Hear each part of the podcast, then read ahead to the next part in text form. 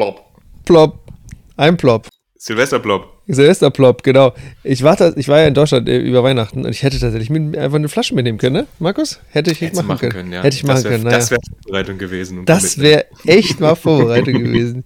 Ihr Lieben, es ist der 30. Dezember und wir nehmen die Jahresfolge auf. Die Jahresfolge ist ja immer die Folge, in der Markus und ich einfach alleine beieinander sind und äh, sprechen und ein bisschen Rückblick machen und ein bisschen äh, uns ein Thema aussuchen. Dieses Thema äh, der heutigen Folge sind, und jetzt ist es ein bisschen clickbaity, aber die, das Thema heute sind die zehn größten Energiewende, Verschwörungsmythen und Theorien und wie ihr gegen sie argumentieren könnt. Und die Struktur ist, dass wir ein bisschen äh, genau sagen, wo sind wir eigentlich gerade, dann ein paar Hinweise auf Veranstaltungen und dann einen kurzen Rückblick auf das Jahr 2023, weil wir haben ja mal Predictions in der letzten Jahresfolge gemacht und mal gucken, wie, wie, wie, wie gut wir da gelegen haben. Und dann geht es in die zehn größten Energiewende, Verschwörungstheorien und Mythen. Warum machen wir das? Wir machen das, weil wir dieses Thema tatsächlich mehrere Male haben äh, vorgeschlagen ähm, bekommen haben und weil es einfach, weil wir gerne einen Beitrag dazu leisten würden, dass wenn ihr in solche Situationen kommt, wo irgendjemand mit wilden, kruden Dingen um sich wirft, dass ihr dann ein paar Fakten an der Hand habt oder vielleicht ein paar Ideen habt, wie ihr damit umgehen könnt. Ähm, und ich wir hoffen, dass wir damit einen kleinen Beitrag dazu leisten, dass ihr äh, ein bisschen besser in eurem Mental, Mental State seid und dass ihr vielleicht auch ein paar gute Argumente dabei habt, um dann eben ähm, diese Situation besser zu bewältigen und vielleicht auch die äh, Person gegenüber ein bisschen zum Nachdenken und Reflektieren ähm, und sich selber hinterfragen anregen könnt. Genau, deswegen freuen wir uns, dass ihr dabei seid. Jetzt geht's los. Die Folge kommt raus am 31.12. abends, aber vielleicht hört ihr sie oder wahrscheinlich erst äh, am 1. Januar und wir hoffen, dass euer Kopf nicht allzu dick ist. Oder Markus? Ja, auf jeden Fall, dass ihr gut ins neue Jahr gestartet seid und ein gutes Jahr für 2024 habt. Wir haben ja diese Predictions gehabt. Bevor wir darauf eingehen, aber noch ganz kurz. Wir haben im Jahr 2024 auch ein bisschen was vor. Und zwar werden wir wieder zwei Live-Podcasts aufnehmen, wo ihr auch dabei sein könnt. Zum einen werden wir beim, am 25. Januar beim Stadtwerke Impact Day sein und da zusammen mit Timo Eggers und dem guten Matti mal wieder einen Podcast aufnehmen. Hatten wir ja vor zwei Jahren auch schon mal gemacht. Also bestimmt eine coole Veranstaltung. Wenn damals waren wir digital, damals waren wir digital dabei, weil Corona-Zeit war, glaube ich sogar. Oder die haben sich, ja, genau. aber genau, wir haben ein bisschen digital gemacht. Und dieses Mal sind wir tatsächlich in Persona in Lübeck am 25. Januar morgens da.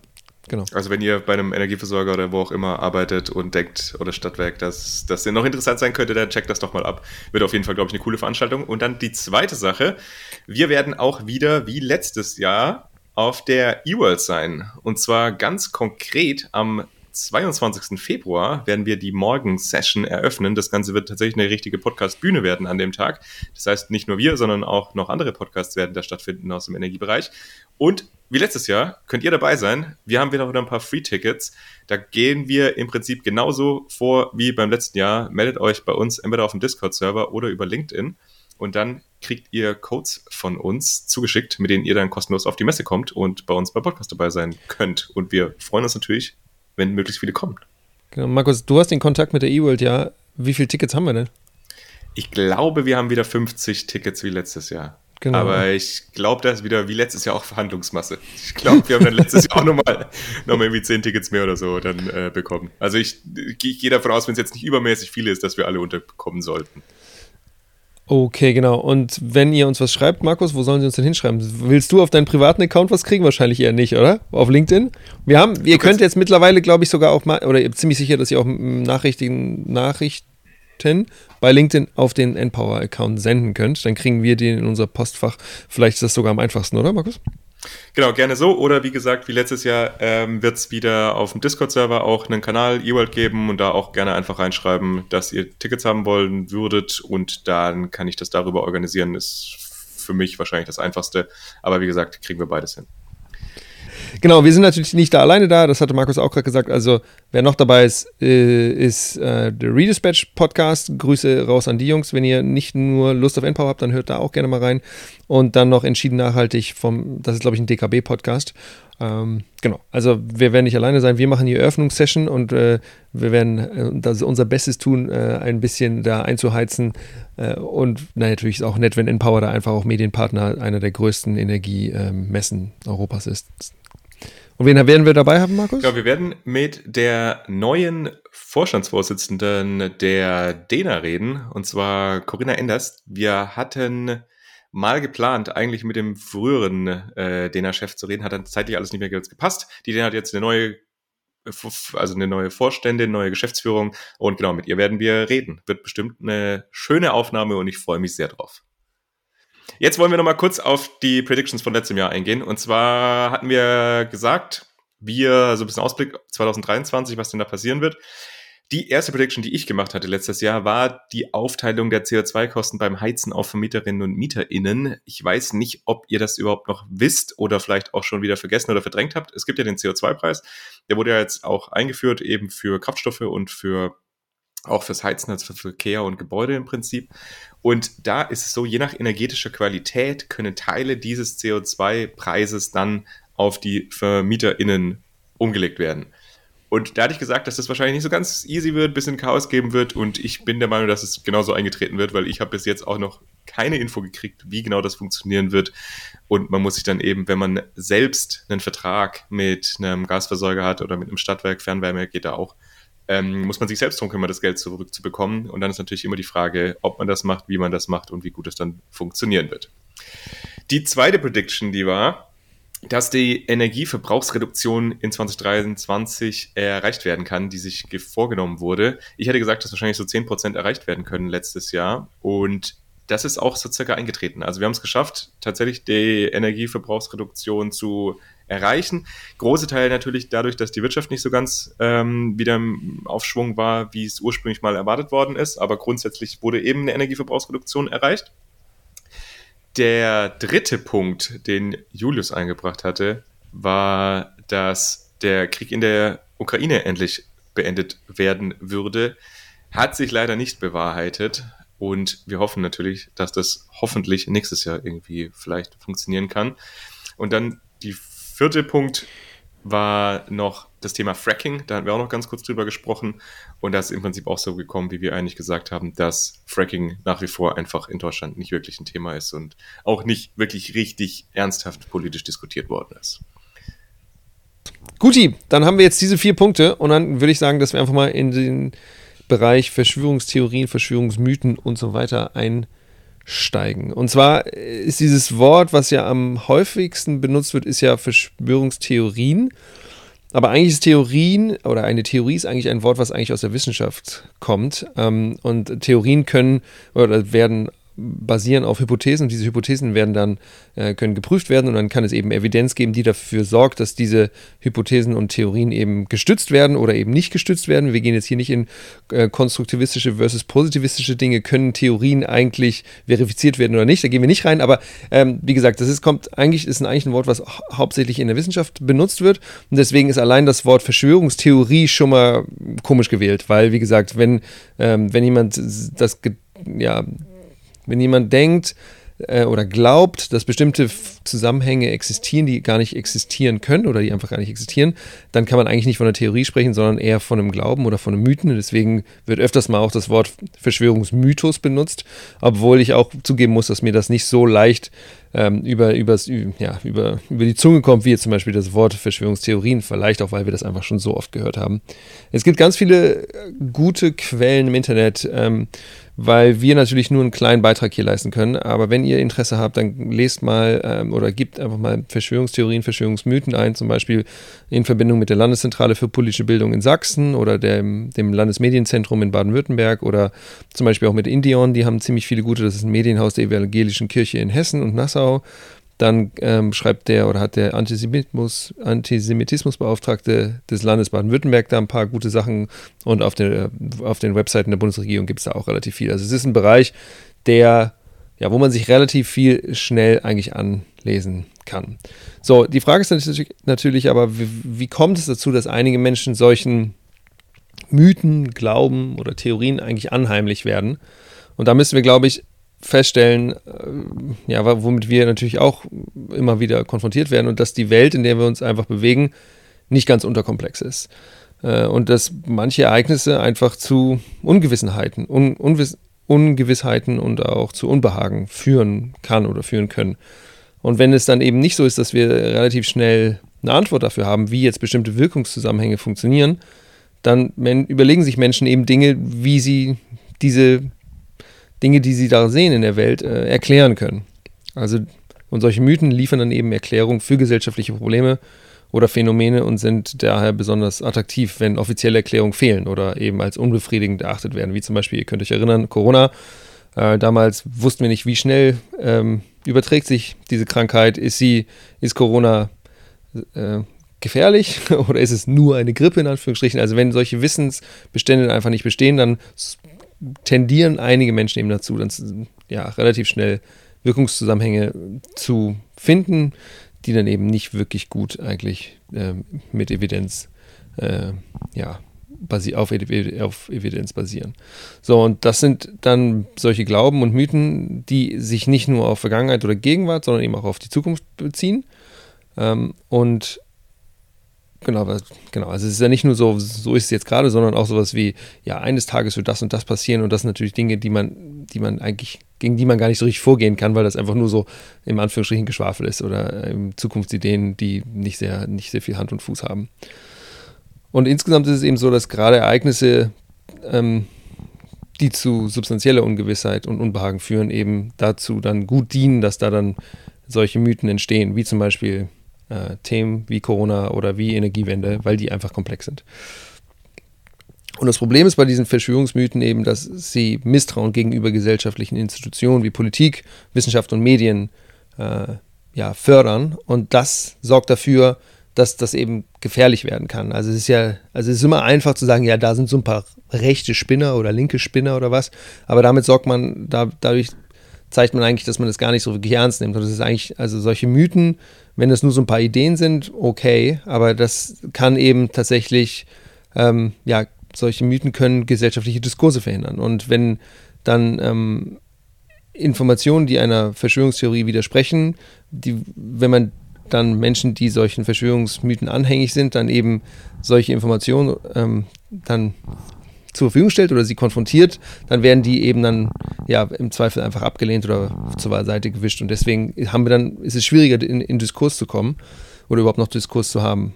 Und ähm, das sorgt dann eben dafür, dass wir politische Aktivitäten beeinflussen oder beeinträchtigt haben. Das sehen wir zum Beispiel bei AfD-Anhängern im, im, im, Osten Deutschlands zum Beispiel, aber auch in anderen Bereichen. Und ähm, das kann dann eben dafür sorgen, dass wir eigentlich unser demokratisches Klima, was eben auf Diskurs basiert, äh, vergiften. Und das ist einfach herausfordernd, wenn wir die Demokratie, wie wir sie haben, äh, behalten wollen und weiter, stör, stör, äh, ja, weiter fördern wollen. Wenn man sich dann anguckt, wer sind eigentlich diese Leute, die solchen Verschwörungsmythen anhängen, dann ist das, das ist leider so ein bisschen, da als ich das gelesen habe, dachte ich so ein bisschen, okay, das passt so sehr in diese, in diese, ja, in eine bestimmte Kiste und ich ihr werdet es gleich verstehen. Also es sind häufiger Männer als Frauen, es sind Personen mit, mit niedrigeren Bildungsabschlüssen, äh, mit einem unterdurchschnittlichen Einkommen und tendieren, das sind eben Leute, die eher dazu tendieren, solche Verschwörungstheorien oder Mythen eben zu glauben.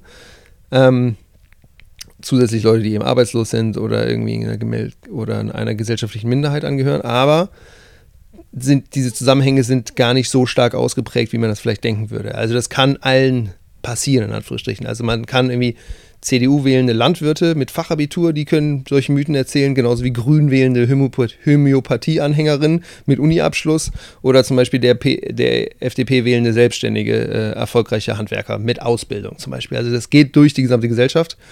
Und das sorgt eben dafür, dass wir im Zweifel, ähm, ja, vielleicht Prozesse sehen, die nachteilig sind für unsere Demokratie. Die Frage ist eben, wie kann man damit umgehen? So. Und ähm, so eine, mit Menschen umzugehen, die solchen Gedanken und Bewegungen zugetan sind, kann ziemlich herausfordernd sein. Ähm, und es ist eine eigene Entscheidung, für uns, für euch, für alle, eben zu gucken, okay, kann ich gerade mit dieser Person interagieren? Habe ich genug Energie? Äh, aber auch, wie wichtig ist mir diese Person? Also es ist wahrscheinlich anders, wenn das deine Schwester oder dein Bruder ist, anstatt wenn das äh, jemand ist auf der Straße, den, den oder die du gerade einfach kennenlernst. Und es gibt eben auch keine Patentlösung, was man da machen kann, damit umzugehen. Also es ist immer abhängig zum Beispiel, welche, um welche Inhalte geht es da, äh, wie hoch ist der Grad der Abschottung dieser Person schon, also wie weit ist die Person schon drin in diesen ganzen Mythen oder sind das nur so oberflächliche Dinge? Ähm, genau, persönliche Beziehungen und wie, in welcher Lage man selber gerade ist. Ähm, weil insgesamt es schon so sein kann, dass Verschwörungstheorien auch Beziehungen auf die Probe stellen. Ich habe zum Beispiel eine Freundin gehabt, die ist Professorin hier in der NTNU und die sagt, ihr Bruder ist eben sehr, ja, ist da sehr in diesem Milieu unterwegs und für sie ist es echt herausfordernd, mit ihm weiterhin zu interagieren. Und sie liebt ihn aber äh, als Bruder. Und äh, naja, was machst du dann? Ähm, das kann also einfach auch schwierig sein. So, was kann man wirklich aktuell machen? Ähm, es gibt kein Patentsrezept, aber gut, zwei gute Schritte sind erstmal sich selber gut zu informieren. Also, was sind Verschwörungsmythen? Wie funktionieren sie? Und als zweiten Schritt ähm, sich vielleicht mit dem Thema gut auseinandersetzen, wenn über das dann, über das man dann sprechen würde. Oder wenn es dann Personen gibt, die in einem spezifischen Bereich da sehr tief drin sind, sei es Energiewende, dann kann man sich zum Beispiel die Folge von Endpower anhören und vielleicht hilft das dann schon. Genau, und dann ist es wichtig oder wird vorgeschlagen von diesen ähm, Quellen, die ich da ein bisschen zusammenlesen durfte, dass, ähm, dass eben das zum Beispiel nicht schriftlich passiert, also dass man nicht sich in unendlichen Interaktion auf WhatsApp zusammenfindet, sondern äh, oder immer, immer hin und her Ping-Pong spielt, sondern dass man, wenn man dann darüber sich austauschen möchte, das vielleicht besser äh, in, im, im Angesicht zu Angesicht macht. Und dass es dabei dann eben nicht darauf ankommt, irgendwas wegzuwischen, also so, ach du redest ja nur Quatsch oder so, sondern ähm, eben Angebote schaffen, versuchen, dass die andere Person ein bisschen anfängt zu hinterfragen, ob das denn sein kann oder nicht sein kann. Also zum Beispiel, dass man äh, Evidenz zeigt, also, hm, das passt doch da nicht ganz zusammen oder hier, guck mal, ich habe hier Informationen, das passt auch nicht mit dem, was du da geredet zusammen. Ähm, also, obwohl manchen Menschen mit Logik, also dass man mit solchen Menschen nicht mit Logik kommen kann manchmal, manchmal kann es eben dann doch irgendwie helfen. Und im Zweifel wird dann noch vorgeschlagen, dass man auf solche Ungereimtheiten eben hinweist und dass man Angebote zu Informationsmaterialien zur Verfügung stellt. Ich weiß nicht, ob irgendjemand, ob das wirklich hilfreich ist, aber ich glaube, das ist vielleicht besser zu machen, als nicht zu machen. So, genau. Und das nur mal so als kleine, kleine Ein Einleitung zu äh, Verschwörungsmythen, Verschwörungsglauben, Verschwörungstheorien. Gibt es ganz, ganz viel online, kann man sich ganz viel anlesen. Ich hoffe, ihr habt ein paar Punkte mitnehmen können. Markus, was, äh, was hat dich überrascht oder was sind die Punkte, die du vielleicht nochmal unterstreichen würdest? Ja, also ich würde auf jeden Fall unterstreichen, dass man sich immer gut informieren muss bei den ganzen Sachen, weil das ist ja immer das Problem, wenn man dann diskutiert und dann so ein bisschen mit den Halbinfos, die man selber hat, auf die sehr gefestigte Meinung von anderen trifft, dass das dann einfach ein bisschen schwierig ist. Also wenn das einfach dann argumentativ nicht unterlegt werden kann.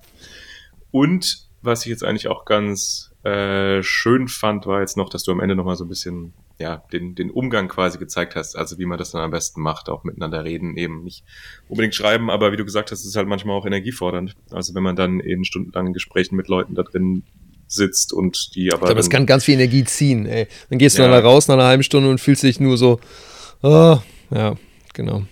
Ja. Naja, aber wir wollen jetzt ja inhaltlich da auch ein bisschen reingehen. Wir hatten äh, gefragt nach euren was mit euch schon begegnet ist, welche Theorien, Verschwörungstheorien oder Verschwörungsmythen oder wie auch immer ähm, euch schon entgegengekommen sind. Und da haben wir auch Rückmeldungen bekommen. Deswegen vielen Dank da auch nochmal an äh, alle, die uns da was zugeschickt haben. Genau, wir können ja ein paar Namen sagen. Wir müssen ja keine Nachnamen sagen, aber wir können sagen, es waren Gunnar und Benedikt und Andreas und Kai und Max. Also ihr Lieben, genau, wir hatten auf LinkedIn äh, einen kleinen äh, Post geschrieben und da haben wir eben einiges an Feedback bekommen. Danke dafür. Und wir werden jetzt so ein paar von diesen Themen eben auf greifen und darüber sprechen. Wir haben jetzt genau zehn Stück ausgewählt, die wir finden, sind re relevant sind und die auch einfach immer wieder mal einem begegnen. Das Ganze äh, ist jetzt, wenn ihr Verschwörungstheorie gelesen habt, jetzt ja auch im Titel oder jetzt auch äh, von der Ausführung, den Julius gerade gegeben hat, ein paar von denen sind vielleicht nicht ganz zutreffend für Verschwörungstheorie, sondern so ein bisschen niederschwelliger, sondern einfach Falschbehauptungen. Ob das jetzt Verschwörungstheorie ist oder nicht, muss man dann, äh, glaube ich, selber entscheiden. Aber wir haben auf jeden Fall schon auch ähm, das erste Thema, was sich schon, glaube ich, so ein bisschen in Richtung Verschwörungsmythos auf jeden Fall äh, aneignet oder beziehungsweise danach aussieht. Und zwar ist das, dass das ganze Thema mit dem CO2 ja nicht so relevant ist, weil Klima hat sich ja jetzt die ganze Zeit schon gewandelt und es gibt schon immer Warmphasen, es gibt schon immer Kaltphasen. Menschgemachter Klimawandel kann ja gar nicht sein, weil wir haben ja nur vier Prozent der Treibhausgase kommen ja vom Menschen und der Rest ist ja im Prinzip von der Natur gemacht. Und deswegen ist das Thema mit dem menschgemachten Klimawandel eigentlich gar nicht vorhanden. Und Julius, was würdest du dazu sagen? Das ist wahrscheinlich, Markus, ähm, die Mutter aller, aller Fragen, die da immer wieder gestellt werden wird und wahrscheinlich auch schon seit 30 Jahren gestellt wird. Ich glaube, den, den substanziellen die substanzielle Unterscheidung, die wir da machen müssen, ist, dass es ähm, Klimawandel auf der Erde schon immer gab. Da, da sind wir, das ist klar und das ist ja auch das, was auf das sich Menschen dann eben beziehen. Das gibt es auch schon seit immer.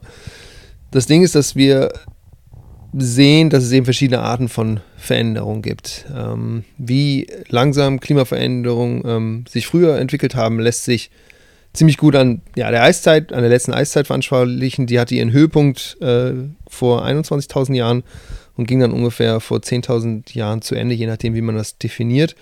Ähm, und es gab damals, nur mal zum, zum Veranschaulichen, ähm, drei Kilometer, einen drei Kilometer äh, mächtigen Eisschild über den Polen. Und wenn ich mich, glaube ich, so recht erinnere, gingen die, die Gletscher tatsächlich bis Norddeutschland runter.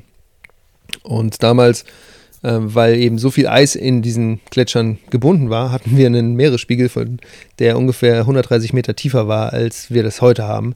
Ähm, und die globale Durchschnittstemperatur war 5 bis 6 Grad Celsius niedriger, als wir es heute haben. So, also diese langen Klimaveränderungen, die über sich über Jahrzehnte, Tausende von Jahren hinziehen, das ist eine Art von Klimaveränderung. Die haben wir, die haben wir immer gehabt auf der, auf der, äh, auf der Erde. Und was, und was wir seitdem sehen, ist, was ähm, ähm, Johann Rockström, einer der ja, bestbekanntesten Klimatologen und äh, ja, vielleicht Umweltforscher, der ist am Pick, ähm, tatsächlich in Deutschland, also er ist Schwede, aber ist in Deutschland. Was der sagt, ist, dass wir seit, seit dem Ende der letzten Eiszeit, eben vor 10.000, 12.000 Jahren, eigentlich auf einem Erde leben, die dem Garten Eden gleicht. So, also wir hatten in diesen, es war, in diesen 10.000 Jahren waren die Voraussetzungen für den Menschen, sich zu entwickeln, so gut, und deswegen haben wir uns auch erst entwickelt, so gut wie wir uns entwickelt haben, weil die klimatischen Voraussetzungen eben so waren, dass wir ganz viel zu essen hatten, äh, weil wir, weil wir in, in, auf einem Planeten waren, der nicht so kalt war. Äh, es war alles wunderbar. Und was wir jetzt aber gerade sehen, ist eben eine sehr schnelle Veränderung. Also wir haben diese langsame Veränderung, wir haben jetzt eine sehr schnelle Veränderung. Und das liegt vor, an, vor allem am Anstieg, das wisst ihr auch, des klimaschädlichen Kohlenstoffdioxid. Ähm, und zwar kann man da eben relativ klar sehen, dass seit dem Ende der Industrialisierung, ungefähr 1850, ähm, dass da einfach die Anzahl der Parts per Million CO2, die da im, in, der, äh, in der Atmosphäre sind, dass die da sich substanziell ähm, enorm zugenommen haben. Und das wird beschrieben mit der sogenannten Keeling Curve. Ähm, und die, genau, zum Beispiel kann man sehen, dass Julius ist 1986 geboren, damals waren es 300 47 Parts per Million. Das variiert übers Jahr so ein bisschen, aber das ist so der, der Punkt für das Jahr 86. Und Markus ist eben 1993 geboren worden und da waren wir schon bei 357 ppms. Und da sieht man auch nochmal, CO2 ist eben ein ganz geringer Anteil der, äh, der Atmosphäre. Also allein sieht man daran, dass wir das in Parts per Million rechnen müssen. So, und wir sehen aber, ähm, dass wir jetzt auf eine Veränderung zulaufen mit diesen zwei Grad, die wir seit 10 Millionen Jahren noch nicht hatten. Also von der, von der Durchschnittstemperatur gehen wir jetzt gerade hoch auf eine Temperatur, die 2 Grad wärmer ist als diese Durchschnittstemperatur. Und wir hatten auf der Erde seit 10 Millionen Jahren nicht mehr, dass wir mehr als zwei, also dass wir mehr als 2 Grad wärmer waren, als wir das damals ähm, als die Durchschnittstemperatur. Das kann man in einem Artikel von ähm, Willett ähm, et al. 2019 ähm, kann man das nachlesen, wenn man möchte, können wir vielleicht auch in die Shownotes tun. So, also wir haben irgendwie diese langsame Veränderung und wir haben jetzt eine sehr schnelle Veränderung, die wir eigentlich nicht erklären können, außer wenn wir uns den CO2-Anteil in der Atmosphäre anschauen. Und das ist eben, das ist eben was, was wir schon seit längerem wissen. Also es gab, ähm, neun, es, es wurde 1819 äh, eine Frau geboren, Eunice Food, ähm, in den USA, äh, in Gosham. Und die war die erste, die angefangen hat zu gucken, okay, welchen Einfluss hat CO2 ähm, auf die ähm, auf, auf, ja, auf Wärme von Gasen. So, die hat so Gläser genommen äh, oder Flaschen genommen, die hat sie umgedreht, hat da CO2 reingetan und andere Gase und hat dann die in Licht in, in die Sonne gestellt und hat dann geguckt, okay, wie warm sind diese Flaschen danach. So, und äh, wenn ihr das nochmal nachschauen wollt, dann könnt ihr auch äh, auf eine Netflix-Doku gehen, ähm, die heißt The End of Oil, äh, glaube ich. Oh, muss ich mal nachgucken. Genau, also genau, das, das Ding heißt The End of Oil in, und es ist Teil der Explained-Serie auf Netflix, da wird ihre Geschichte nochmal ganz gut dargestellt. Und damals, seit damals, wissen wir eigentlich, dass CO2 einen Einfluss auf die Wärme, ähm, wie gesagt, ich kann das nicht sagen, ich habe es nicht studiert. Ähm, wie heißt es, dass, dass, dass, die, dass das Gas dann eben wärmer bleibt und, ähm, und sich andere Gase schneller abkühlen. Und das macht eben das ist, das ist ein Kriterium von CO2, das anders ist bei anderen Gasen. Und wir sehen einfach, dass wir mehr davon in der Atmosphäre haben und deswegen bleibt dort in der Atmosphäre einfach mehr Wärme, als wenn wir weniger davon hätten. So, und das ist natürlich ein sehr einfaches Modell, aber mittlerweile gibt es viele Modelle, die deutlich komplexer sind. Und es gab eine Übersichtsstudie 2016 von Klimaforschern und da haben knapp 100, also 97 Prozent ähm, der anerkannten Klimaexperten haben eben gesagt, okay, der Klimawandel, den wir jetzt gerade sehen, ist menschengemacht ähm, und deswegen müssen wir da was tun. Ich kann das, ich finde eine nette Idee, wie man das vergleichen kann, ist, wenn du 30 Jahre lang geraucht hast und dann gehst du zu 10 Ärzten und neun von diesen Ärzten sagen, hey, du hast Krebs und du wirst ziemlich schnell, wird dir ziemlich schnell ziemlich schlecht gehen und im Zweifel wirst du sterben was machst du dann? Und ich glaube, das ist die Frage, die wir eben beantworten müssen, auch wenn wir jetzt zum Beispiel mit Leuten sprechen, die da in solchen Theorie-Dingern verfallen sind, die sagen, nee, das ist ja alles kein Problem. Also die Frage ist eben, okay, wenn uns die Zahnärzte sagen, die Erde wird, der Erde wird es richtig schlecht gehen und uns mittelfristig auch und wir haben richtig viele negative Implikationen, die auf uns zukommen, sind wir nicht bereit, das zu ändern und daran zu arbeiten. Und deswegen gibt es den IPCC und die alle vier Jahre solche neuen Berichte rausschreiben, um zu, aufzuzeigen, was wir wissen was wir nicht wissen. Und dann hoffentlich, dass politische Entscheidungsträger die Entscheidungen treffen, die nötig sind. Ja, so viel zu der äh, Verschwörungstheorie. Ich glaube, das ist ja relativ eindrücklich. Eigentlich, nee, also das genauso wie du gesagt hast, also es gab noch nie einfach in der Geschichte der Erde halt diese Veränderungen, die sowohl in dem globalen Ausmaß stattgefunden haben, als eben auch in dieser kurzen Zeit. Normalerweise, wie du gesagt hast, geht es halt über mehrere tausend bis zehntausend Jahre solche Klimaveränderungen. Und vor allem ähm, ist es auch so, dass die eigentlich immer an einzelnen, also in einzelnen Bereichen losgegangen sind und dann erst deutlich später dann eben über die ganze Welt sich erstreckt haben, also solche Warmphasen. Und jetzt aktuell ist es ja so, dass ja nahezu eben da die komplette Erde davon betroffen ist, von dem Temperaturanstieg, den wir aktuell haben. Noch ein Hinweis vielleicht auf, diesen, auf den Johann Rockström. Ähm, wir packen auch ein Video in, den, in, in, in die Shownotes. Da könnt ihr, wenn ihr wollt, dem nochmal zuhören. Der hat letztes Jahr auf dem Climeworks Summit einen ziemlich guten Vortrag gehalten, digital, in dem er das ziemlich gut nochmal aufbaut. Ähm, kann vielleicht von Interesse sein. Wunderbar. Dann lass uns losgehen zur nächsten, oder? Markus. Okay, und zwar, dieses Jahr war ja kein Hitzesommer. Ich weiß, was Hitzesommer waren. Das war 1947 und 1983. Äh, so, die Frage ist also, das, dieses Jahr war ja kein Hitzesommer, deswegen haben wir keinen Klimawandel, oder Markus? Ich muss aufpassen, dass meine Stimme nicht so komisch wird, wenn ich das so sage. So, nee, genau. Aber was kann man darauf antworten? Es ist ja so, dass dieses Jahr tatsächlich, also wenn wir jetzt von diesem Jahr 2023 reden, dann hatten wir eigentlich einen Hitzesommer. Die Frage ist immer so ein bisschen, was ist die Definition von Hitzesommer? Es ist eben sehr heiß, sehr trocken und äh, dann eben eine sehr große Belastung sowohl für Mensch als auch für die Umwelt. Und uns hatte tatsächlich 2023 gezeigt, dass es das heißeste Jahr seit Aufzeichnung der Wetterdaten war. Also sowohl in Deutschland als eben auch global. Und zwar ist es so, dass wir 2023 in Deutschland jetzt das erste Mal 10,6 Grad als Durchschnittstemperatur hatten. Und das wird immer so ein bisschen verglichen zu unterschiedlichen Referenzperioden. Da gibt es eine ältere Referenzperiode von 1961 bis 1990 und jetzt wurde die angepasst. Es gibt eine neue Referenzperiode von 91 bis 2020. Und zu dieser alten Referenzperiode, da war die Durchschnittstemperatur 8,2 Grad. Wir sind jetzt bei 10,6, das heißt eine Erhöhung von 2,4 Grad. Das heißt schon mal deutlich mehr als diese 1,5 jetzt für Deutschland, ähm, über die wir eigentlich immer gesprochen haben oder beziehungsweise ja eigentlich erreichen wollen. Und das Gleiche ist tatsächlich auch für eben diese neue Referenzperiode. Und das finde ich eigentlich noch viel erschreckender, dass wenn wir die Vergleichsperiode 1991 bis, 19, äh, bis 2020 uns anschauen, dann haben wir da eine Durchschnittstemperatur von 9,3 Grad Celsius. Also ist im Prinzip genau die Zeit auch, in der ja ich aufgewachsen bin, also von 91 bis 2020. Und da haben wir jetzt in 2023 auch schon ein Plus von 1,3 Grad im Gegensatz zu dem Durchschnitt dieser vergangenen 30 Jahre. Also das ist schon echt äh, eine ganze Menge, was da in Deutschland jetzt schon an, an, an Temperaturanstieg passiert ist.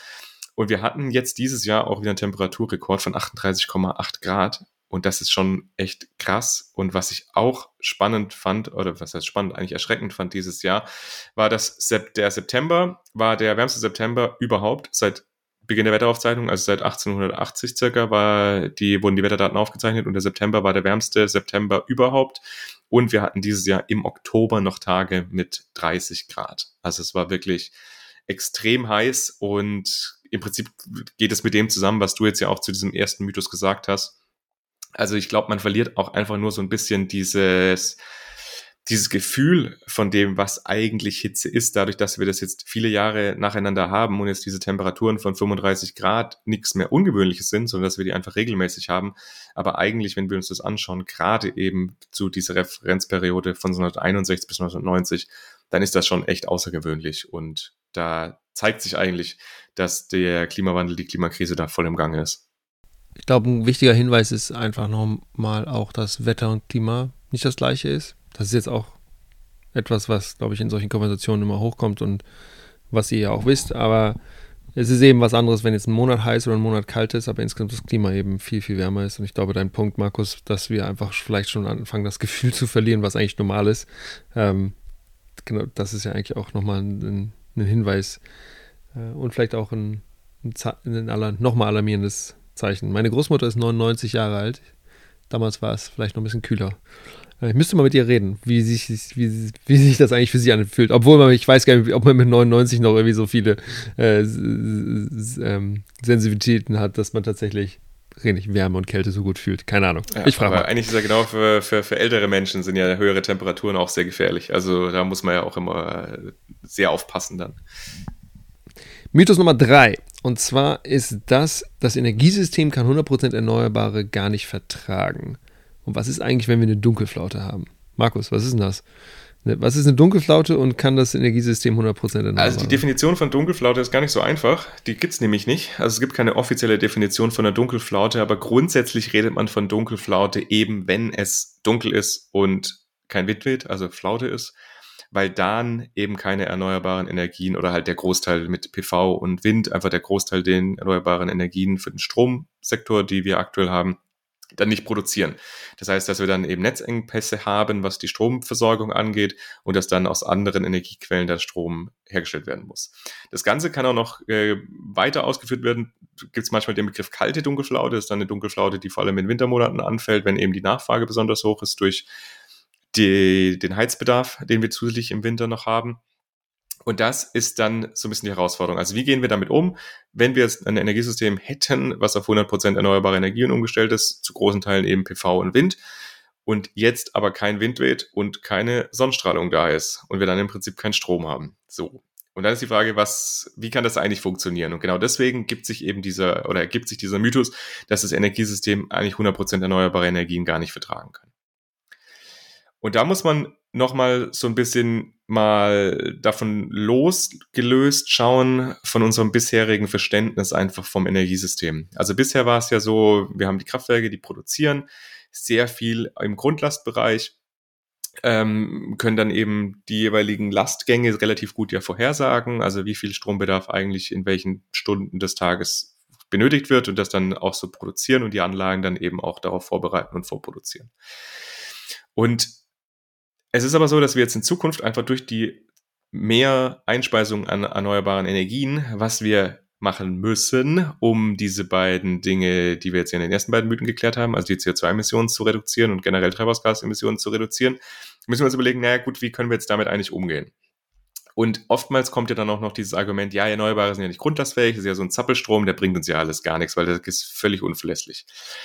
Und zukünftig ist halt so, dass diese Grundlast eigentlich gar nicht entscheidend ist, sondern da ist der Begriff Residuallast der interessante Begriff. Und Residuallast beschreibt im Prinzip genau die Last, also das, was übrig bleibt, wenn wir die Erzeugung der erneuerbaren Energien von unserem Bedarf abziehen. Also quasi alles, was dann noch zusätzlich gedeckt werden muss. Und dafür brauchen wir dann eben ja, andere Optionen und da stehen uns eigentlich einiges zur Verfügung. Zum einen ist es so, dass wir natürlich Flexibilität haben können als Einbaustein, also dass wir nicht nur die Erzeugung flexibel gestalten, sondern auch die Nachfrage. Da hatten wir ja auch schon äh, bei uns im Podcast drüber gesprochen, über solche flexiblen Stromtarife, also dass die Nachfrage dann auch eben flexibel dazu gesteuert wird. Als zweites dann eben natürlich genügend Kapazität. Also es ist ganz klar, dass wir dann eben mehr PV und Wind brauchen werden, also mehr Peakleistung als das, was wir an Peak verbrauchen, dass wir dann, und das kommt dann zum dritten Punkt, auch Speicher nutzen können. Das heißt, wir brauchen Speichermöglichkeiten. Da werden dann vor allem auch eben ja, Elektrofahrzeuge eine wichtige Rolle spielen, Heimspeicher auch. Und natürlich aber auch langfristig dann die Umwandlung in synthetische Gase oder Wasserstoff, die man dann eben sehr gut saisonal speichern kann und dann ja langfristig dann eben wieder umwandeln kann in Strom. Und der letzte Punkt, der noch auch so vielleicht ein bisschen, also das ist alles so diese, diese 100% Erneuerbare, was wir dafür brauchen und dass das eben funktionieren kann. Und dann zu diesem Thema Dunkelflaute muss man natürlich noch sehen, dass wir ein integriertes Stromsystem haben in ganz Europa. Also wir sind damit mit den Ländern sehr gut vernetzt und es ist einfach so, dass man dann einen großen Stromaustausch zwischen den einzelnen Ländern dann auch sicherstellen kann. Das heißt, wenn wir eben Stromengpässe haben, können wir importieren. Wenn wir Überschuss haben, können wir exportieren. Andere Länder können dann importieren. Und ich fand es ganz spannend jetzt über die Weihnachtstage. Ich wohne ja hier in Baden-Württemberg und hier gibt's von Transnet BW so eine App, die heißt Strom gedacht und die zeigt immer die aktuelle Netzsituation in Baden-Württemberg an. Und das war über die Weihnachtsfeiertage komplett in der Phase supergrün die in der Logik der App sagt, bitte jetzt Strom verbrauchen, wir haben viel zu viel. Also da war eben sehr viel Wind. Ihr habt es ja wahrscheinlich mitbekommen auch. Es war eben sehr windig über die äh, Weihnachtsfeiertage. Und das heißt, es wurde eben super viel Strom produziert. Und das heißt, dass wir eigentlich mit der jetzigen Produktion oder mit der jetzigen Kapazität, die wir haben an Windkraftanlagen, an solchen sehr windreichen Tagen, auch unseren Bedarf jetzt schon eben zu ja, 100 Prozent im Prinzip decken können. Und wenn wir jetzt noch weiter ausbauen, dann ist es eben noch mehr. Und wenn wir dann die Möglichkeiten von Speichern, Flexibilität etc. nutzen, dass das dann ähm, auch sehr helfen wird. Und noch einen letzten Punkt, den ich jetzt dazu noch ähm, bringen möchte, ist zu diesem Punkt Zappelstrom oder dass Stromausfälle ja quasi vorprogrammiert sind mit erneuerbaren Energien. Und da gibt es von der Bundesnetzagentur einen Index, der sagt, wie viel Stromausfälle haben wir denn eigentlich pro Jahr im Schnitt pro, ähm, ja, pro Netzebene? Und das Ganze heißt SAIDI, kann man auch mal googeln. Und da haben die 2006 angefangen, das aufzuzeichnen und jetzt eben bis 2022. Und da sieht man, dass das sehr rückläufig ist. Also 2006 hatten wir einen durchschnittlichen Ausfall von 21,5 Minuten und jetzt in 2022 haben wir nur noch 12,2 Minuten. Und von 2006 bis 2022 hat sich ja einiges getan in unserem Stromsystem. Also wir haben den Anteil erneuerbaren Energien deutlich erhöht. Und es zeigt, dass eben auch mit einem hohen Anteil erneuerbarer Energien der Ausfall oder die Ausfall, äh, ja, die Ausfallminuten, die wir jetzt haben in den Stromnetzen reduziert werden konnte.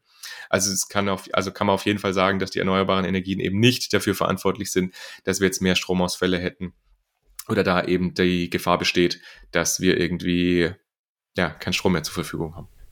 Also ich glaube, ein zentraler Punkt, wenn wir über dieses Thema sprechen, ist, dass wir nicht sagen müssen, alles ist super und alles ist easy. Ne? Also hast du ja auch gesagt, das, das ist, also hat was über Solar und Wind gesprochen und allein der Ausbau der ist herausfordernd. Und das ist nicht nur in Deutschland so, sondern auch in ganz vielen anderen Ländern. Also es ist nicht so, ah ja, das kriegen wir schon alles hin, alles ist easy, Dunkelflaute müssen wir uns gar keine Sorgen drüber machen und müssen wir gar nicht drüber nachdenken. Das ist, glaube ich, nicht der Fall, sondern ich glaube, es, ist schon komplex. Es ist nicht ganz, ganz einfach. Ähm, aber es gibt eben einiges an Studien, die auch zeigen, so könnte ein System aussehen oder so wird ein System aussehen. Und die gucken sich die Herausforderungen schon ganz gut an. Äh, und das muss umgesetzt werden. Also wenn wir jetzt gar nichts daran machen, dann kommen wir da auch nicht hin. Ähm, aber es ist eben, es ist sehr machbar. Und ich fand deinen Punkt nochmal zu unterstreichen, Markus. Irgendwo in, in, in Europa wird immer Wind sein ähm, und nicht immer Sonne, weil wir natürlich irgendwann in der Nacht haben natürlich keinen kein Solarstrom. Aber wir haben ein integriertes Netz, was eben mit Europa im europäischen Verbundsystem so groß ist, dass es immer irgendwo die, die Versorgung gibt. Und du hast eben auch viel über Wasserstoff und, und Speicher gesprochen. Die muss man eben smart zusammenbauen und die muss man smart integrieren. Das ist nicht einfach, aber es ist machbar und ich glaube, Weg, kein Weg führt dran vorbei. ja, ein wichtiger Punkt ist dabei natürlich äh, Thema Netzausbau. Ich glaube, das ist eben sowohl in Deutschland als auch eben im europäischen Kontext ein ganz wichtiger. Also um genau das sicherzustellen, dass dann eben auch die jeweiligen Kapazitäten zur Verfügung gestellt werden können und auch, dass der Strom dann transportiert werden kann. Also das wird auf jeden Fall ein äh, wichtiger Punkt, wird natürlich auch einiges kosten. Da muss man auch ähm, sich natürlich bewusst sein, dass es auch aufwendig wird. Aber wir kommen auch noch mal zu den Kosten von erneuerbaren Energien in einem späteren Punkt. Aber jetzt wollen wir mal einen kleinen Schwenk Richtung Verkehrssektor machen. Und zwar so ein Mythos, der sich ja auch relativ stark hält, ja auch in den letzten Jahren, so dieses Thema, wir brauchen auch weiterhin Verbrennermotoren, weil das mit den Elektroautos, das ist ja eigentlich auch Quatsch. Die brauchen ja bei der Produktion so viel mehr CO2, als sie jemals einsparen können. Und das ganze Lithium und die seltenen Ehren, die wir dafür brauchen, das ist ja auch äh, sehr umweltschädlich, das abzubauen. Und sowieso äh, sind Elektroautos eben, was diese ganzen Sachen angeht, dann nicht vorteilhaft gegenüber Verbrennern. Wie sieht es denn damit aus? Wie sieht es damit aus? Also, ihr wisst, es gibt mehrere Möglichkeiten, wie man äh, nachhaltig oder fast nachhaltig von A nach B kommen kann. Also, natürlich kann man weiterhin auch Verbrenner nutzen. Verbrenner, die Herausforderung bei Verbrennern ist eben, dass wir äh, mit Benzin, mit Benzin und Diesel da Kraftstoffe drin haben, die eben CO2 emittieren. Wissen wir alle, was man machen kann, was ja auch von einigen politischen Parteien oder einer politischen Partei äh, gefördert wird oder, oder, oft immer in den Diskurs geworfen wird, sind Biofuels. Ähm, Biofuels haben natürlich den Vorteil, dass sie CO2, ja, die sind ja nicht zu zweiten frei, weil Biofuels, man muss ja trotzdem immer wieder Diesel und Benzin dann irgendwie rumfahren und dann, äh, wenn wir Biomasse haben, das dann in, in erneuerbare Energien umzu, umzu, ähm, äh, umzuwandeln. Das ist also ein, eine Möglichkeit, aber es ist eine sehr teure Möglichkeit. Und die andere große Möglichkeit ist eben Strom. So, und das, wir haben ja auch, glaube ich, den politischen Konsens, Konsens, dass eigentlich der gesamte Transportsektor und Verkehrssektor elektrifiziert werden wird und Elektroautos sind da deutlich einfacher als jetzt nochmal andere Bereiche, wie zum Beispiel Trucks, also LKWs. Ähm, wir, genau, obwohl wir da auch mit dem Kollegen äh, Patrick Plötz ja auch schon mal ein paar Folgen hatten ähm, und der auch gesagt hat, das sieht auch danach aus, als ob das ganz gut klappen könnte. Und das, das Ding ist einfach, dass wir also eine Alternative für die, für die Verbrenner brauchen und dass Elektroautos ähm, natürlich erstmal mit einem größeren, in Anführungsstrichen, CO2-Rucksack starten. Und das liegt daran, dass die eben große Batterien haben, aber ähm, dass der Vergleich immer hinkt. Äh, ich, ich, äh, dass dadurch, dass wir jetzt noch irgendwie Kohlestrom oder nicht erneuerbaren Strom im Netz haben, dass es jetzt sich ja nicht lohnt, sondern dass man das erst in 10 oder 15 Jahren macht. Das Ding ist, dass wenn man sich ein Elektroauto kauft, dann kaufst du es eben heute. Und das ist heute, obwohl neue Daten haben gezeigt, ich glaube, im Stromsystem sind wir auch bei 50, 55 Prozent Erneuerbare jetzt schon, aber das wird sich in den nächsten Jahren eben auch während der Lebenszeit des Autos äh, immer noch, äh, wird sich der Anteil der Erneuerbaren erhöhen sodass wir eigentlich nicht davon aus, also das, das Argument zu sagen, ja, da ist ja nur Kohlestrom drin, ja, da ist Kohlestrom drin, weil du Kohlestrom zu Hause hast. So, aber nicht, weil Kohle so unendlich viel Kohlestrom im Netz drin ist. So, und dann, das heißt, wir, es gibt einfach viele Studien, die jetzt schon sagen, und auch, ich kann mich erinnern meine Zeit am Easy noch, hier Martin Wietschel und, und, und Kollegen, Markus, das sind ja immer noch deine Kollegen, die haben immer wieder auch äh, Studien publiziert, ähm, die, die dargestellt haben, dass jetzt schon, also damals vor fünf bis zehn Jahren, ähm, erneuerbare Energien in, wenn erneuerbare Energien genutzt werden in Elektroautos, dass das nachhaltiger ist, als wenn man den Verbrenner, Verbrenner nutzt. So, die Herausforderung bei diesen ganzen Batterien ist natürlich, wenn wir das Innovationssystem da hochfahren, dass da ganz viele Batterien gebaut werden müssen. Und Batterien sind eben, ja, oder haben in Vergangenheit auch natürlich Herausforderungen gehabt und haben sie immer noch, zum Beispiel seltene Erden und Kobalt. Ähm, und Kobalt wird eben ja unter menschenunwürdigen Bedingungen im Zweifel ähm, hergestellt.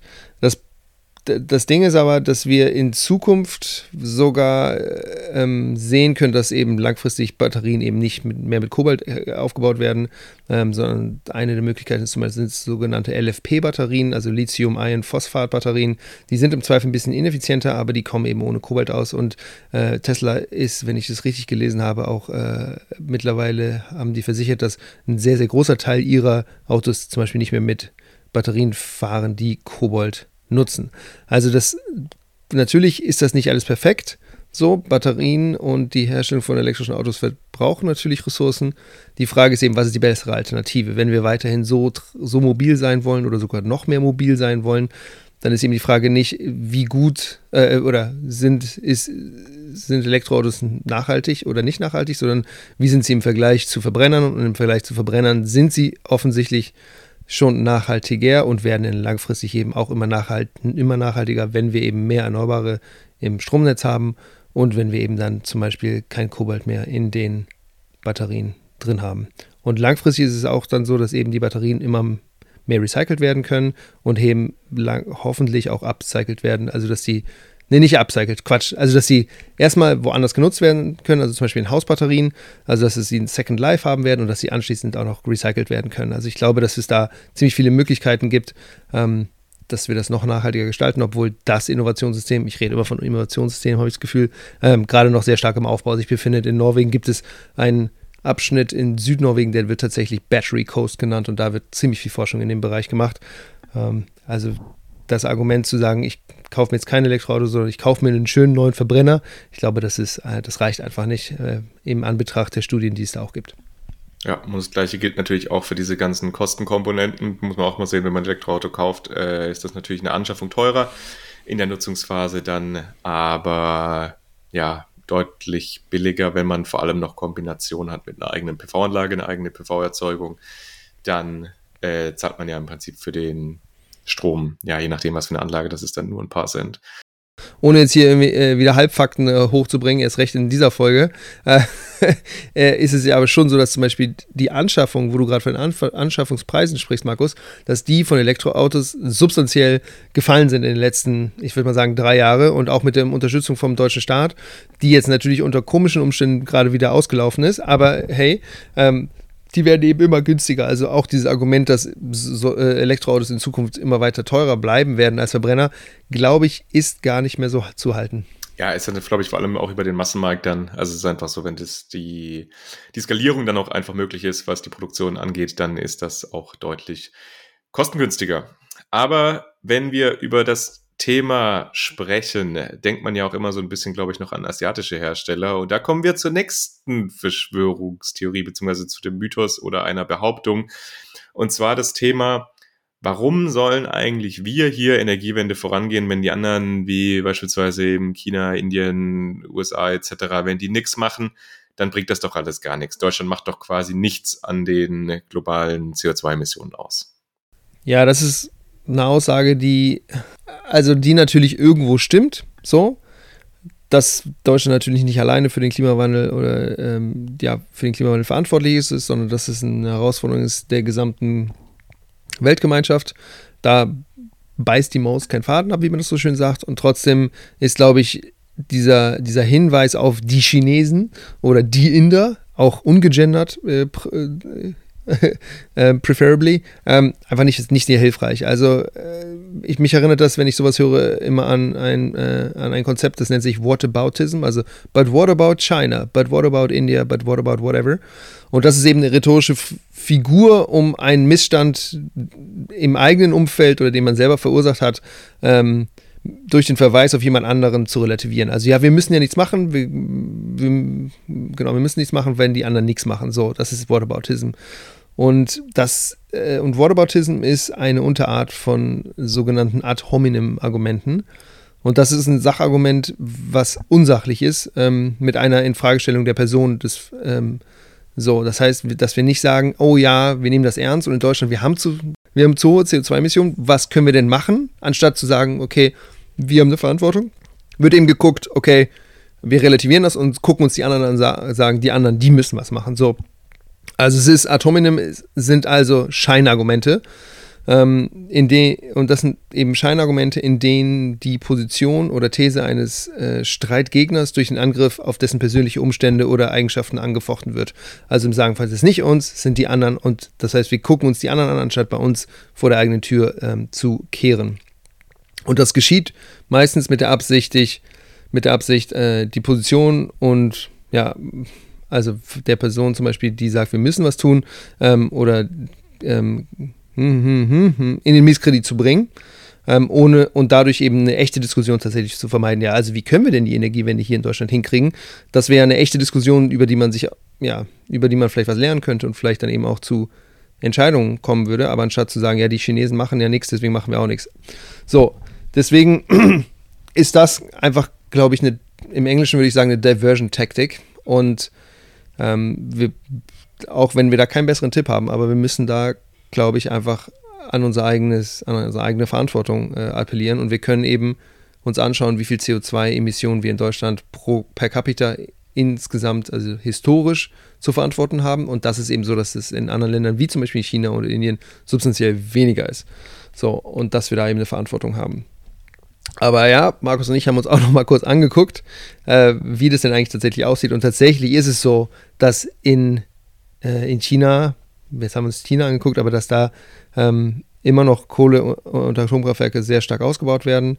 Ähm, alleine in der ersten Hälfte des Jahres 2023 wurde laut einer neuen Studie im Schnitt zwei Kraftwerksblöcke pro Woche genehmigt. Die sind natürlich noch nicht gebaut, aber die sind genehmigt. Also da geht schon, schon einiges ähm, noch in die falsche Richtung. Aber Markus wird euch jetzt noch was sagen, und zwar zum Ausbau von Solarenergie. Und dass wir da zum Beispiel sehen, dass der Ausbau pro Wirtschaftsleistung in China höher ist als der Ausbau pro Wirtschaftsleistung der Solarenergie in Deutschland. Also, dass man da nicht so hingehen kann und sagen kann, oh, die sind ja viel langsamer. Nein, die sind sogar viel schneller oder substanziell schneller, als wir das in Deutschland sind, wenn es um Solar geht. Oder, Markus? Schieb mal los.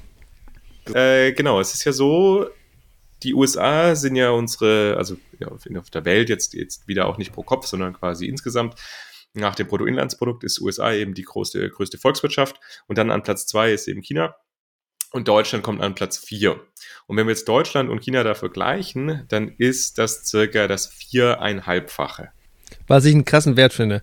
Die haben, weiß ich nicht, 13, 13 mal mehr Bewohn mit äh, Einwohner. Also wir haben irgendwie so kurz über 80 und die haben, was hast du gesagt, 1,1 Milliarden oder sowas? Ja, ich glaube um den Dreh irgendwie ein bisschen mehr sogar, aber ja.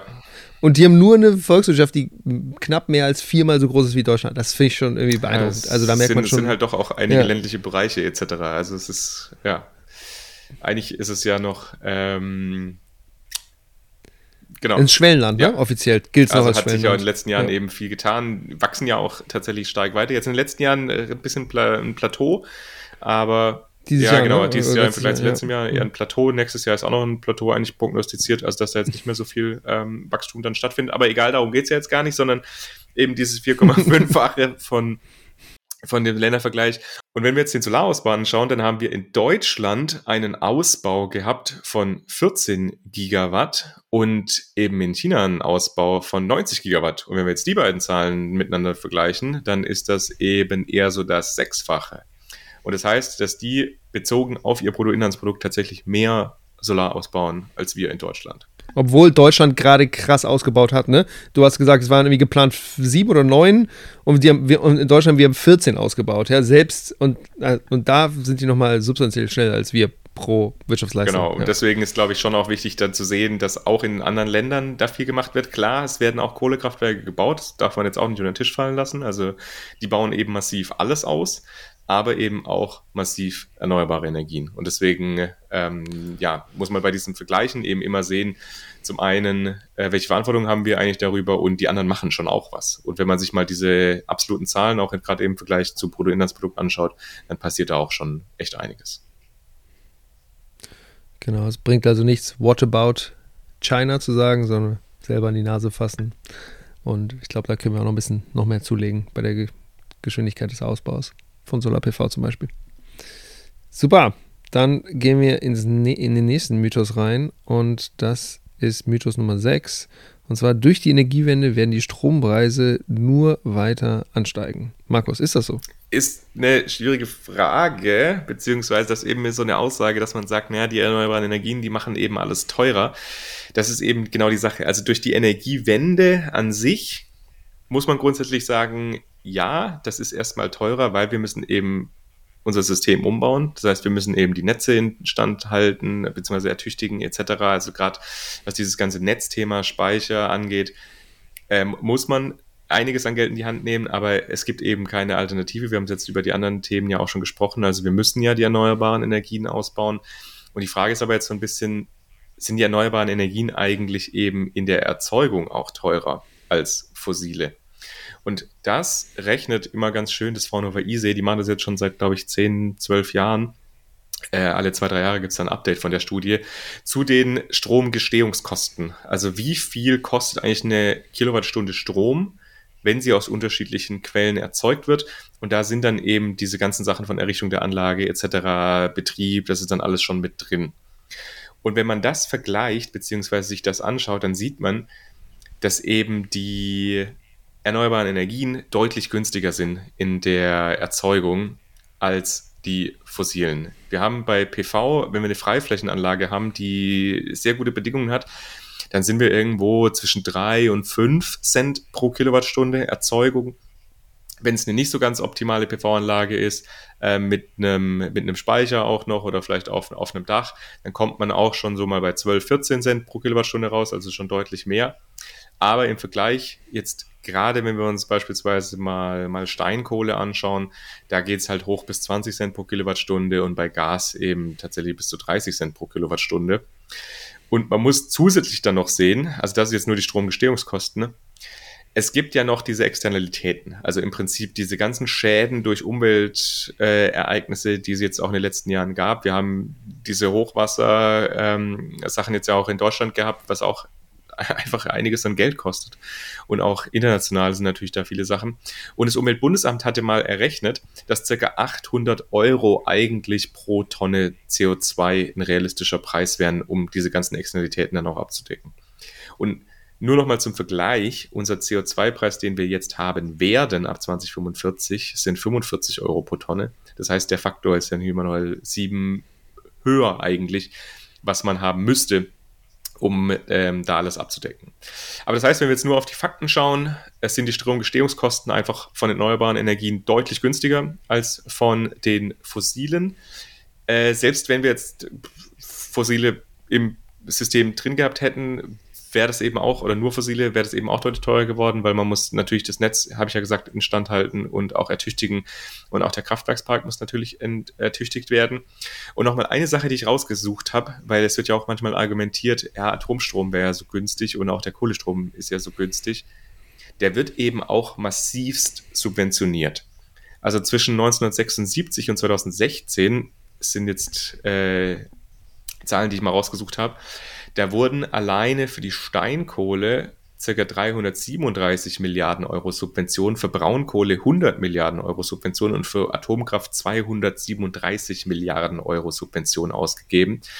Also in Summe sind das irgendwie fast 700 Milliarden und die Erneuerbaren waren in der Zeit nur mit ca. 145 Milliarden Euro unterstützt worden. Also da auch einfach ein riesen Gap ähm, dazwischen. Und es zeigt einfach, dass vor allem Atomstrom ist auch so, so ein Beispiel, ohne Subvention ist das tatsächlich echt ähm, sehr schwierig, dann da einen, einen konkurrenzfähigen Preis bereitzustellen. Und dann nochmal eben der Punkt, äh, ich habe es ja gerade gesagt, die Stromgestehungskosten Vielleicht das nochmal wichtig, weil man das ja jetzt auf seiner Stromabrechnung dann vielleicht auch äh, nicht immer sieht, also aus was der Strom da eigentlich zusammengesetzt ist. Diese Stromgestehungskosten machen nur einen Teil vom Strompreis aus. Also wir haben auch so Sachen wie Netzentgelte, Stromsteuer, Mehrwertsteuer und Abgaben Umlagen, die alleine circa 50 Prozent vom Strompreis ausmachen. Das heißt, 50 Prozent vom Strompreis sind völlig unabhängig eigentlich von den Stromgestehungskosten. Das heißt, ähm, ja, also dass eben auch das sehr großtreibende Preisfaktoren sind, warum Strom eigentlich äh, deutlich teurer geworden ist, beziehungsweise auch in Deutschland eben im Vergleich zu anderen Ländern teurer ist. Die Stromerzeugung als solche ist in Deutschland nicht so viel teurer als in anderen Ländern.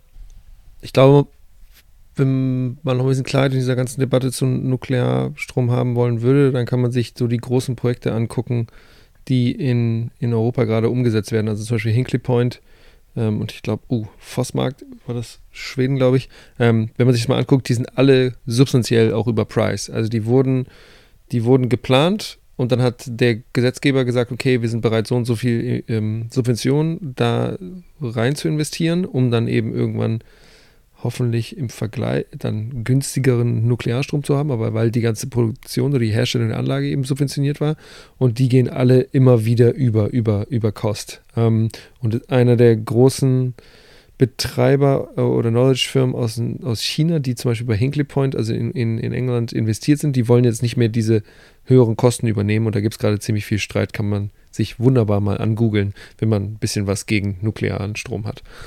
Ähm, obwohl wir sind ja gar nicht gebiased.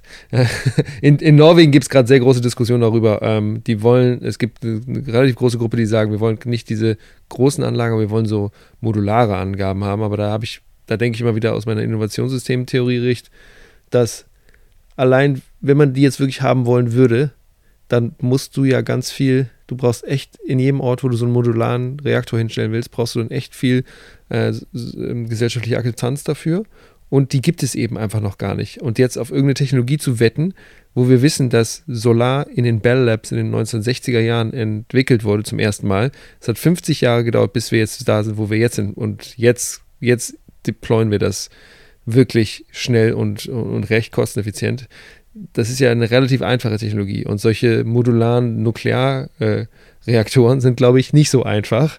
Also haben wir die 50 Jahre dafür, um irgendwie auf so ein Pferd zu setzen und ich glaube, haben wir eigentlich, haben wir eigentlich echt nicht. Nee, und der nächste Punkt, den wir haben, ist passend dazu, zu Atomstrom. Und zwar gibt es ja jetzt vor allem in diesem Jahr diese Behauptung oder diesen Mythos, wir sind ja aus dem Atom also aus der Atomenergie ausgestiegen in Deutschland, aber ist ja alles bloß Schein. In Wirklichkeit importieren wir doch den ganzen Strom aus dem Ausland und vor allem eben auch aus Frankreich holen wir uns von dort dann den guten Atomstrom, weil wir ja nicht genug Strom in Deutschland zur Verfügung haben.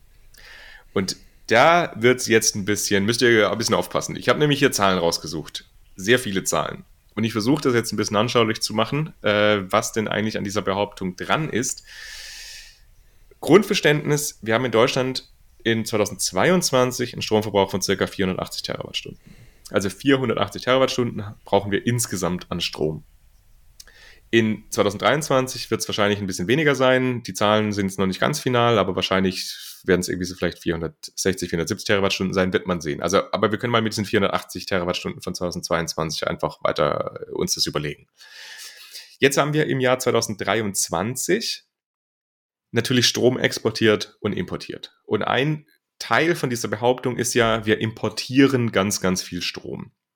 Und das ist zum Teil richtig, zum Teil auch nicht richtig. Da komme ich jetzt gleich drauf. Also wir importieren circa 70 Terawattstunden oder wir haben in 2023 circa 70 Terawattstunden importiert von 480. Also das ist auf jeden Fall schon ein substanzieller Teil. Aber wir haben auch circa 60 Terawattstunden exportiert. Also quasi, wenn wir mehr Strom zur Verfügung haben. Das heißt, wir sind nur eine Differenz von circa 9 bis 10 Terawattstunden. Ne? Also was Import und Export eigentlich die unter, also ja, knapp, also ja, 10 Terawattstunden die, die, die Differenz, was wir jetzt mehr importiert haben. Und es zeigt, dass dieses europäische Verbundsystem eigentlich ganz gut funktioniert. Also dass wenn wir mehr Strom haben, exportieren, wenn wir zu wenig Strom haben, dann importieren wir. Das heißt, wir haben ähm, circa 40, 14 Prozent Import, ein bisschen weniger Export, aber in Summe äh, ist das gar nicht so ein Riesenunterschied.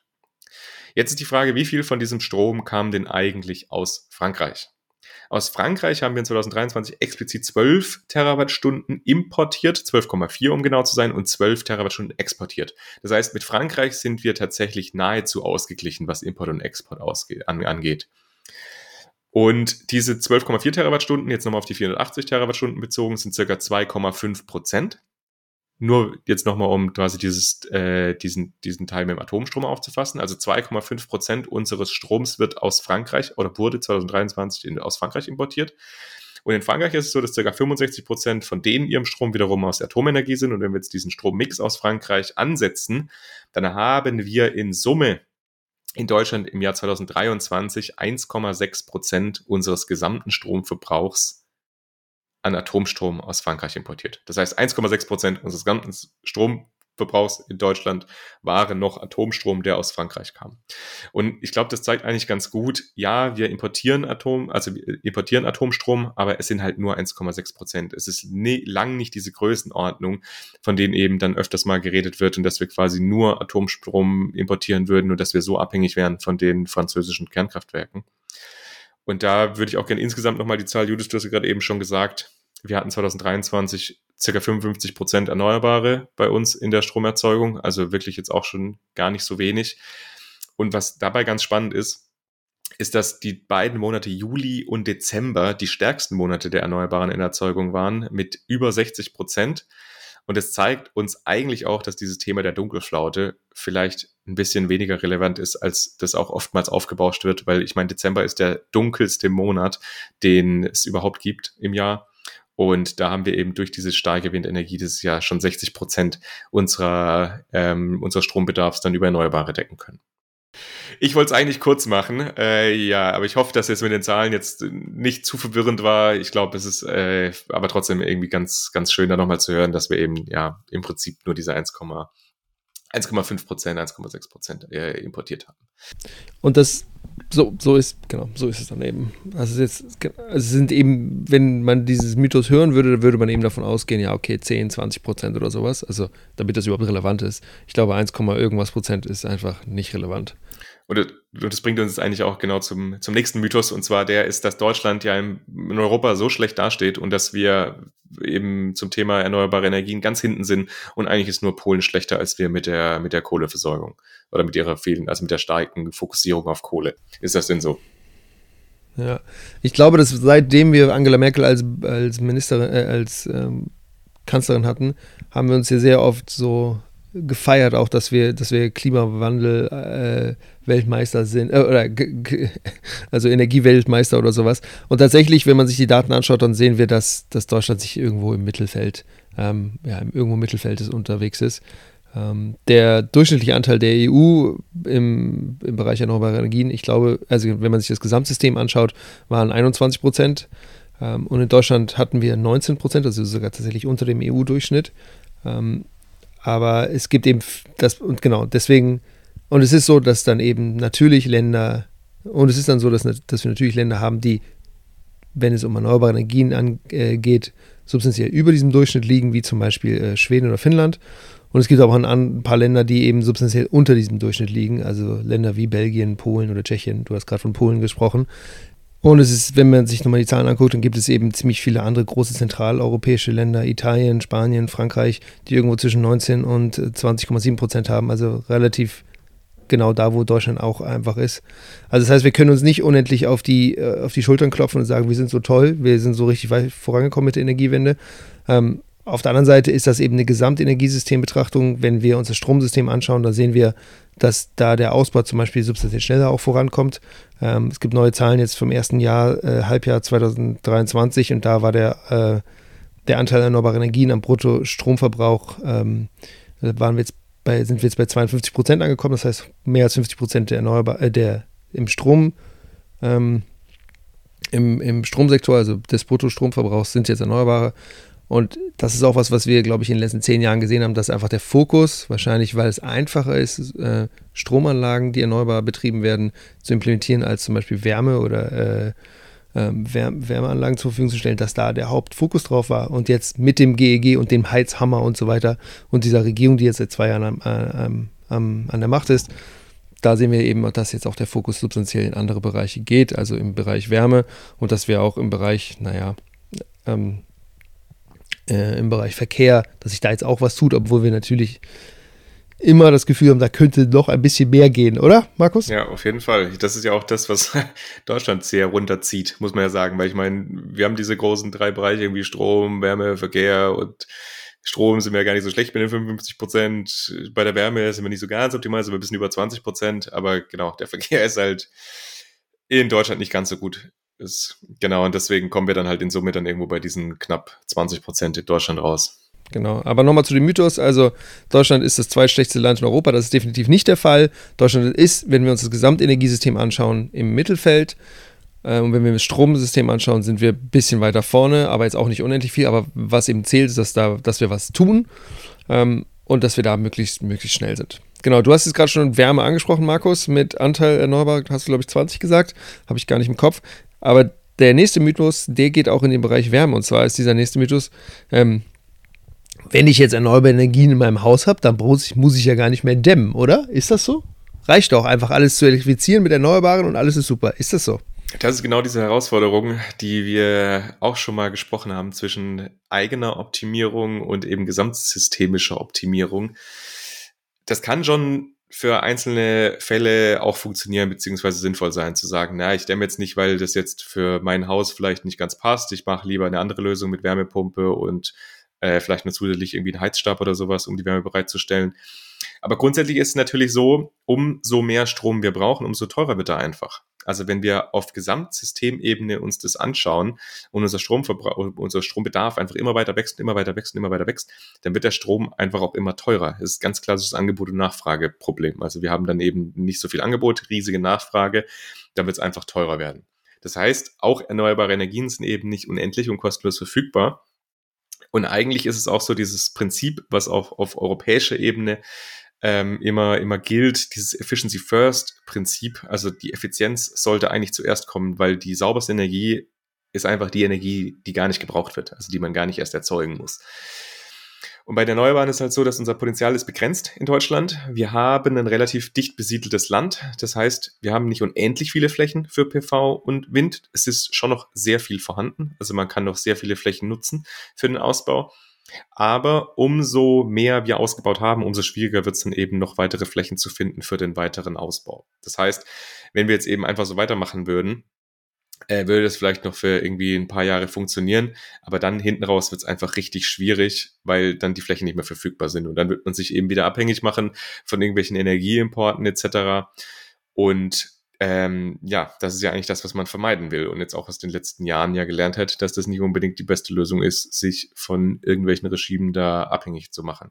Das heißt, im Prinzip die beste Option ist einfach den Energieverbrauch zu reduzieren und dafür spielt eben Gebäudedämmung eine ganz, ganz zentrale und wichtige Rolle, um den Wärmebedarf auch runterzukriegen. Und danach dann im Prinzip zu überlegen, okay, und wie können wir dann die verbleibende Menge Energie, die wir noch brauchen, dann über erneuerbare Energien decken. Ja, das Ding ist, dass wir einfach im Repercussions haben werden, wenn wir die Energie, die wir haben, nicht effizienter nutzen. Also du hast ja gesagt, dann würden wir eben noch mehr äh, Windkraftanlagen und so weiter und Solar anbauen müssen. Und ich glaube, da haben wir auch einfach, dann kriegen wir immer größere so, äh, gesellschaftliche Akzeptanzherausforderungen, wenn dann nicht nur im quote unquote im Norden alles Ver, was, diese Verstängelung der, der, der Landschaft stattfindet, sondern eben tatsächlich äh, flächendeckend in, in ganz Deutschland. Und genau, was soll ich dazu weiter sagen? Es ist super wichtig, dass wir den Strom oder die Energie, die wir haben, effizient nutzen und deswegen bitte, bitte, bitte dämmen. Und wenn ihr Familie habt oder Freunde habt oder sowas, bitte dämmen ähm, ist eine gute Investition, einfach für uns alle. Ähm, und damit können wir uns, glaube ich, eine ganze Menge an Herausforderungen sparen, die wir sonst, ähm, die wir sonst hätten. Markus, wir kommen zum letzten Punkt. Und dieser Punkt, der hat mich, ich weiß nicht, wir haben ja gesagt, wir machen die zehn größten. Ähm, aber für dich, du, ich habe die noch nie gehört, aber du hast mir gesagt, dass du, äh, dass, sehr, dass du tatsächlich in, in Diskussionen oftmals darauf hingewiesen wurdest. Deswegen Sanierungsmaßnahmen fördern Schimmel.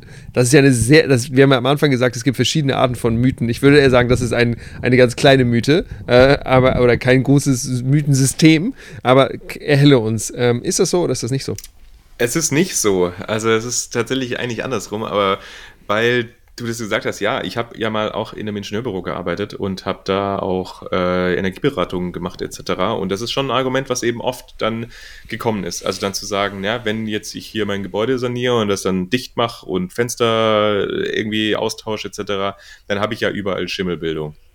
Und also das ist auf jeden Fall schon ein Mythos, der sehr, also meiner Ansicht nach präsent ist bei Leuten. Was kann man denn machen dann?